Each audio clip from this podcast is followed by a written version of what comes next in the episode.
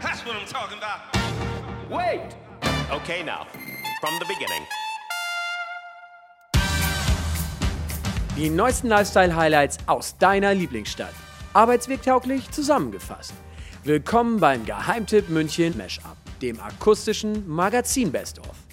Euer Update zu den delikatesten Gastrotipps, besten Shop-Neueröffnungen, lokalen Produkt-Highlights und inspirierendsten Geschichten der letzten Wochen. Diese Folge wird euch präsentiert von der Olympiaregion Seefeld. Das Travel-Erlebnis direkt vor der Haustür. Wo jeder Münchner mindestens einmal im Leben gewesen sein muss. Warum? Weil im schönen Ort Scharnitz unsere Isar entspringt. Mehr dazu lest ihr auf geheimtippmünchen.de. Aber jetzt heißt es erstmal zuhören. Hier kommt der neue Mashup. Los geht's! So, hi und herzlich willkommen bei einer neuen Mashup-Folge. Numero 5 diesmal. Heute sitzt hier mit mir die Julia. Hallo. Und ähm, wir machen hier so ein bisschen die Edition deftig. Wir haben uns mal gedacht, draußen wird's, traurig aber wahr, so langsam herbstlich. Die Wiesen steht vor der Tür ähm, und da brauchen wir so nach diesem ganzen Salatgesäusel des Sommers vielleicht auch mal wieder so was richtig ordentliches auf Gabel, Julia. War, da kommt ja der Pott raus, wa? Olli kommt nämlich aus NRW, muss man wissen. Ja, ähm, egal, off-topic. Äh, heute wird's im Mashup ähm, drei Geheimtipps für lecker Hüftgold geben. Ein Wirtshaus ohne Shishi. Dabei aber ziemlich viel Realness, eine neue Systemgastro für Individualisten und ein lokaler Fastfood-Tempel straight out of California. Lass uns doch mal mit dem Wirtshaus anfangen, liebe Julia. Schätzelein, dein Wunsch ist mir Befehl, ne? Das Wirtshaus Eder im Westend, davon reden wir nämlich jetzt als erstes. Und das ist wohl äh, das, was man als echte Wirtshaustradition bezeichnen kann. Mit dem kleinen, feinen, aber dafür umso entscheidenden Unterschied, dass das Ganze von einem jungen Team nämlich geführt wird. Äh, der Wirt, Johann Eder, der ist 37 Jahre alt und hat den schönen Beruf Koch gelernt. Und zwar da, wo es so richtig weh tut, nämlich in der hochkarätigen Gastronomie. So, und da hat er dann auch festgestellt, dass das nichts für ihn ist und dass ihm die ehrliche, bodenständige Küche viel eher liegt. Ja, und die bringt er halt seit Februar 2017 im eigenen Wirtshaus Eder an alle seine fröhlichen und nicht kalorienzählenden Gäste. Das ist da ganz wichtig. Also das ist jetzt mal so die abgekürzte Variante der Geschichte. Fakt ist, äh, mit dem Wirtshaus Eder hat sich der Johann einen großen Wunsch erfüllt, denn ähm, er ist damit weg vom Herd und steht hinter dem Tresen jetzt. Ja, pass auf, ich hau einen raus. Wenn aus dir nichts wird, wird, wird. Sagt man ja auch, oder? Nee, wird, wird. Ja, ähm, aber warum ist denn eigentlich jetzt gerade dann die bayerische Küche geworden, mit der sich der Johann da verwirklicht und nicht zum Beispiel die österreichische oder die ungarische oder sonst irgendwas anderes Bodenständiges? Ja, also dafür hat der Wirt eine ganz fundierte und äh, ganz, ganz fein formulierte Begründung parat, ähm, die er uns am besten selber mal sagt. Das liegt ganz einfach daran, dass wir in Bayern sind, in München, in der Hauptstadt von Bayern und darum koche ich bayerisch. Ja, gut. Ähm, das war jetzt mal kurz und pragmatisch und auf den Punkt gebracht. Ich habe da jetzt auch keine weiteren Fragen. Ja, also so bodenständig wie der wird, äh, ist es auch das kulinarische Angebot. Äh, das Ganze ist ja kein Hipster-Schuppen, wie der Johann zu sagen pflegt. Wichtig ist für ihn und für den Koch Lenny, dass die Zutaten gut sind, dass möglichst alles verwertet wird und wenig weggeworfen wird und dass die Gerichte ohne Schnickschnack daherkommen. Bei der Bierauswahl ist dann doch noch mehr Finesse angesagt. Jeden Monat wechselt nämlich da das Bier. So können sich die Gäste munter durch die Bierkultur Münchens probieren. Denn die meisten Biere sind tatsächlich von lokalen kleinen Brauereien oder kommen aus der Umgebung. Wie zum Beispiel Hopfenhecker. Das ist eine ganz kleine Brauerei in einem Heidhausener Innenhof. Oder zum Beispiel Tillmanns oder Maxel Rainer Hell und so weiter und so fort. Cool, aber jetzt muss ich ja schon irgendwie mal sagen, dass das mit den Wirtshäusern, München und Bayern, alles in Ehren, ähm, mit gedeckten Farben eingerichtet. Äh, das ist so eine richtig schöne bierdimpflige Nummer, ne? lädt zum Versacken ein, das mögen ganz viele, ich mag das. Aber es gibt ja auch Menschen, die das jetzt nicht so sehr mögen, sage ich mal vorsichtig, und grinst dich dabei an für den Hörer, der das hier nicht sieht, weil zum Beispiel Julia mag da auch vielleicht mal andere Sachen, oder? Ja, das stimmt. Ich bin eigentlich wirklich nicht so ein Wirtshausfreund, weil äh, ich bin halt einfach kein Fan davon, wenn ich in einem Wirtshaus sitze oder irgendwie schon zum Frühshoppen mich so fühle, als ob ich äh, eigentlich direkt wieder irgendwie den Schlafi anziehen kann und mich wieder hinlege. Und dann isst man meist noch irgendwas Deftiges und dann ist irgendwie mit dem Quatschen und mit der Geselligkeit sowieso vorbei, weil ich einfach total müde bin. Ähm, darum mag ich auch tatsächlich einfach gerne solche Wirtshäuser, wie zum Beispiel das Wirtshaus Eder. Äh, klar, da sind auch gedeckte Farben und so ein bisschen Walddeko im Spiel. Aber man merkt auch, da sind halt junge Leute, die das machen und äh, die machen hier und da einfach auch mal was anders. Zum Beispiel ist das ganze Lokal mit einem satten Waldgrün vertefelt und die Stühle sind äh, dann wieder original Wirtshausstühle, 80 Jahre alt. Das finde ich halt mega gemütlich und das war eben auch dem Wirt Johann ganz wichtig, ähm, der den ganzen Innenbereich mit Hilfe von Family und Friends selber hergerichtet hat. Was der Johann an der Wirtshauskultur am tollsten findet, das hat er uns auch im Interview erzählt. Dieses gesellige Zusammensitzen, ganz klar in, in Bierlaune äh, äh, ratschen. Bei uns gibt es auch keine Zweiertische. Das wollte ich von Anfang an nicht. Also auch keine Zweierreservierungen an einem Vierertisch. Muss, hier muss immer jeder damit rechnen, wenn er zu zweit reserviert, dass er zu viert oder zu sechst an dem mhm. Tisch sitzt. Ja, ja geil. Also, was willst du da jetzt noch zu sagen? Also, auch auf die Gefahr, dass mich jetzt vielleicht unbeliebt mache, aber ehrlicherweise muss es ja genau so sein. Ne? Ich meine, wir kommen aus München, der Erfinderstadt des Biergartens, da ist eh normal, dass man sich dazu hockt und wer damit ein Problem hat, der soll halt einfach woanders hingehen. Ist jetzt vielleicht ein bisschen in-your-face-mäßig ausgedrückt, aber ehrlicherweise finde ich genau das eigentlich gerade geil an unserer Stadt. Und wer da jetzt dann vielleicht noch ein bisschen mehr wissen möchte zum Wirtshaus Eder ähm, und lecker Essen in seiner ganzen Pracht sehen möchte, wie das dann auch von unseren Fotografen so richtig schön in Szene und ins Licht gesetzt wurde, der sollte sich jetzt dann am besten mal den Artikel zu Gemüte führen auf geheimtippmünchen.de unter der Kategorie Essen und Trinken. Wer hätte es gedacht bei dieser äh, Thematik? So, und auch den nächsten kulinarischen Place to Be findet ihr im Magazin unter der Gastronomiesparte. Hau mal raus, Julia, worum geht's? Das Heimwerk ist äh, ein relativ neues Gastronomiekonzept, auf äh, den der ein oder andere Münchner vielleicht schon mal gestoßen ist. Das sind die äh, mit dem Zwerg im Logo, weißt du? Der Zwerg, der die Gabel hält, hast du bestimmt schon mal gesehen. Gibt es mittlerweile an zwei Standorten in München, im Glockenbach und in Schwabing. Und das ist ein Startup, das von insgesamt sechs Gründern betrieben wird. Einer davon ist der Wahlmünchner Archibald von Kaiserling und der ist in seiner Karriere viel rumgekommen, hat viele Lunchrestaurants kennengelernt und dabei hat ihn immer wieder eine Sache eben immens gestört.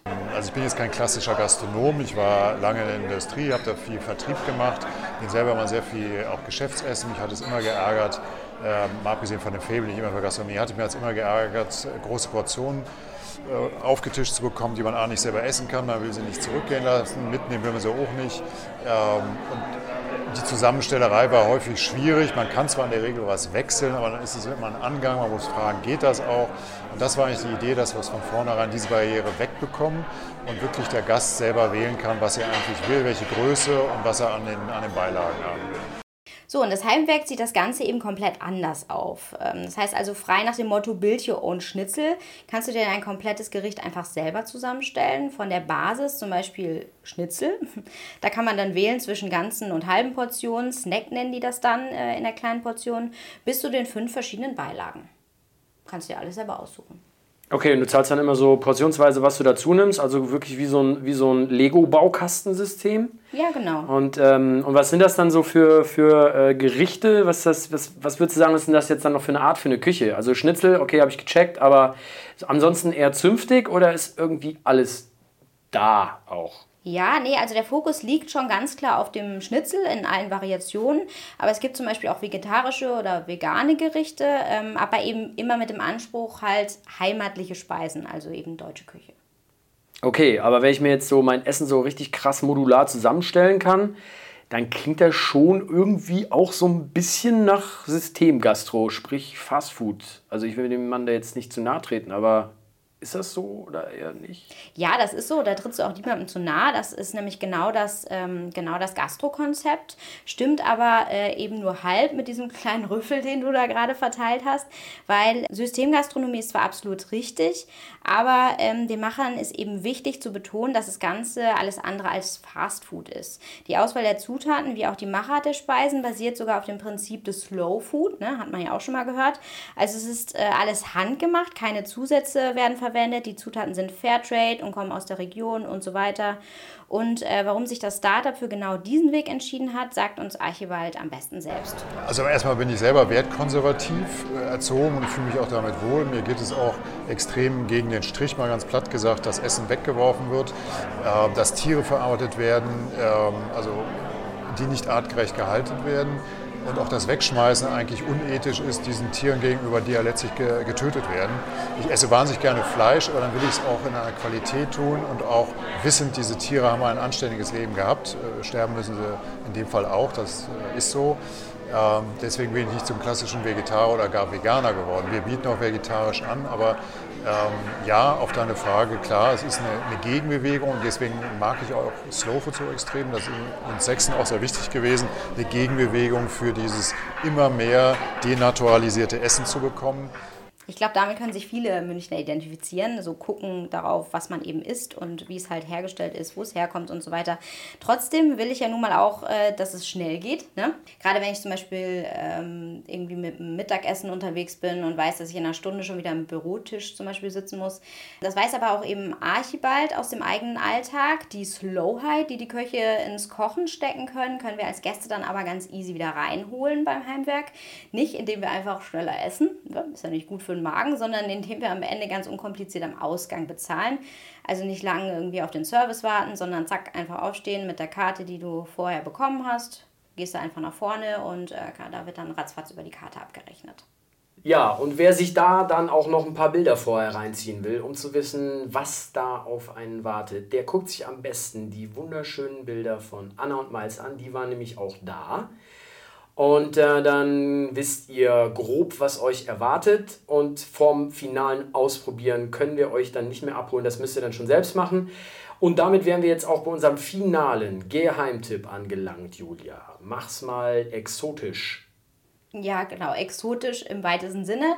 Es geht ab nach Mexiko oder vielmehr ins mexikanisch geprägte Kalifornien. Äh, dort saß nämlich einmal der Münchner Gründer, der liebe Michael Freismuth. Äh, der saß da so am Strand rum und bis in so einen saftigen Burrito und dabei hat er einfach mal sein Herz verloren. Ne? Schlagartig an das Avocado, Beans und Chicken geladene Kultgericht. Das ist ja ursprünglich aus Mexiko und äh, wurde von den Mexikanern in die USA gebracht. Ja, und mit der Gastronomie hatte Michi bis dato so gar nichts am Hut. Dafür aber genug Flausen im Kopf und die Leichtsinnigkeit, da als komplettes Greenhorn einfach mal was äh, Gastroartiges aus dem Boden zu stampfen hier in München. Und als er nämlich zurückgekommen ist ähm, in die City, hat er dann, man soll es kaum glauben, auch eine Immobilie gefunden und die mit Hilfe von Family und Friends äh, zur ersten Burrito Company gemacht. Wobei ich jetzt schon sagen muss, also ähm, ist ja schön, wenn er so am Strand gesessen hat und in den Sonnenuntergang geguckt hat und den perfekten Burrito genossen hat. Aber meine Erfahrung mit Burrito-Essen sagt, äh, kannst du auch mal Pech haben. Gibt nämlich dann die, äh, zu scharf. Dann plärren die und dann gibt es die, äh, das ist überhaupt nicht scharf genug, mach mal männlich. Und dann heulen die auch. Genau, also du sprichst das Thema Authentizität an, ne? Ja. die Mexikaner mögen es heiß und so weiter. Ähm, dazu ist auf jeden Fall zu sagen, dass die Burrito Company nicht den klassischen mexikanischen Weg gehen will, sondern die Burritos eher anbietet, ähm, wie das so in Kalifornien gemacht wird. Also mit wenig heißen Zutaten, dafür mit mehr frischem Zeug, also Salat, Avocado und so weiter. Und das hat dann den Vorteil, ähm, dass man die halt sofort essen kann. Ne? Also nicht lange irgendwie äh, rummachen und äh, pusten und so, kannst du sofort reinhauen. Und ähm, darum bezeichnet der Michi seine Burritos nämlich auch als urbanes Produkt, äh, weil schnell und lecker verzehrbar. Wir Städter haben ja bekanntlich keine Zeit, ne? Ja, aber hallo. Vor allem ich. Ich bin eigentlich ich bin der, der ausgebuchteste Mensch auf der Welt. Absolut. Ja, es war auch immer ein bisschen klugscheißen, äh, sich busy darzustellen. Aber ja, so ist es. Ähm, und Mai, die haben ja auch unser Sommerfest ausgestattet, die Jungs. Und da gab es dann noch so richtig schöne, satte Late-Night-Burritos auf die Hand. Und ich schon sagen, dass sie sehr, sehr lecker waren. Ähm, erst recht, wenn man dann auch abends nochmal den Heißhunger bekommt. Das ist genau das perfekte Essen. Deswegen haben die auch gerne mal ein bisschen länger auf. Vielleicht kennen die mehr Kunden wie mich. Aber was haben die denn sonst noch so im Repertoire, Madame? Also ich sage es ganz ehrlich, ich bin eigentlich nicht so der krasse Burrito-Fan, ähm, weil ich nach diesen riesen Dingern immer so krass voll bin und dann auch irgendwie den ganzen Tag nicht mehr klarkommen. Für solche Fälle wie mich haben sich Michi und Co. dann aber die Burritos ausgedacht, also Mini-Burritos. Und dann gibt es auch noch die Burrito Bowl. Also kannst du so, wenn du, wenn du keinen Bock hast auf Finger essen, ne, so mit Gabel und so. Soll ja auch der eine oder andere gut finden. Und dann gibt es noch die Burrito Salads. Und das alles immer in diversen Varianten, von Beef oder Hühnchen bis hin zu vegan. Und weil in einer Stadt wie München der Kunde ja auch bei Fastfood auf das Wie und Wo achtet, äh, haben wir ja gerade schon gehört und wissen wir halt auch einfach von uns selber, haben Michi und seine Leute eben besonderes Auge auch auf die Zutaten. Mir ist tatsächlich, um es generell erstmal anzusprechen, die Auswahl der Zutaten sehr wichtig, weil ich es selber noch esse. Und ich habe immer noch Spaß an meinem Produkt, auch nach sechs Jahren. Ähm, daher kann ich nicht verantworten, dass irgendwas reinkommt. Unsere Hauptzutaten, also die Fleischzutaten, die kommen alle vom Schlachthof in München. Und gerade auch das Chickenfleisch ist eben dann auch aus Ingolstadt. Also man hat halt wirklich so ein bisschen die Hand drauf, sage ich mal, oder ein Auge drauf zumindest. Ja? Ähm, unser Salat wird uns frisch zugeschnitten in Erding. Er kommt dann immer in der Früh ähm, angeliefert. Ähm, das, das, Grillgemüse ist vom Großmarkt, aus der Großmarkthalle. Also das sind schon so, so ein Hauptaugenmerk drauf gelegt, dass man sagt, okay, wir sind nicht Bio, ja, wir brauchen nicht dieses Bio-Zertifikat, aber trotzdem so, ein, so, eine gewisse Verantwortung gegenüber dem, was man dann so in einem Laden versteckt und reintut, ähm, ist dann schon da auf jeden Fall. Ja, mehr über die Burrito Company könnt ihr, ähm, oh Wunder, natürlich auch bei uns erfahren und ein bisschen was zur Gründungsgeschichte lesen. Das ist ja auch immer für die Unternehmensinteressierten und die Menschen für die Geschichten dahinter interessant. Da kann man sich da ein bisschen reinziehen noch, äh, was Michael Freismuth ähm, so alles äh, gemacht hat. Und diesmal nicht im Gastrobereich, sondern im Bereich Faces of Minga, weil so mit der Burrito Company hat der, ähm, Company hat der Michael durchaus ja auch so ein bisschen schon unser Stadtbild geprägt. Ähm, und wenn euch jetzt die drei Leckerschmecker der Geheimtipps nicht gereicht haben, dann schaut doch einfach mal dann doch wieder in die Kategorie Essen und Trinken. Da gibt es noch ganz, ganz viele, viele, viele lokale Gastronomien zu entdecken und die haben wir natürlich alle besucht. Ne? Äh, falls da die Frage aufkommt, wir schreiben über nichts, was wir nicht auch geschmeckt haben. Ja, Julia. und vor allen Dingen, was uns auch geschmeckt hat. Genau. Ähm, ja, bleibt nur noch zu sagen, tschüss, servus, ahoi, 40, bis zum nächsten Mal. Und äh, ja, ich gehe jetzt was essen, tatsächlich. Ich wollte gerade sagen, wir gehen jetzt erstmal was essen, ja. oder?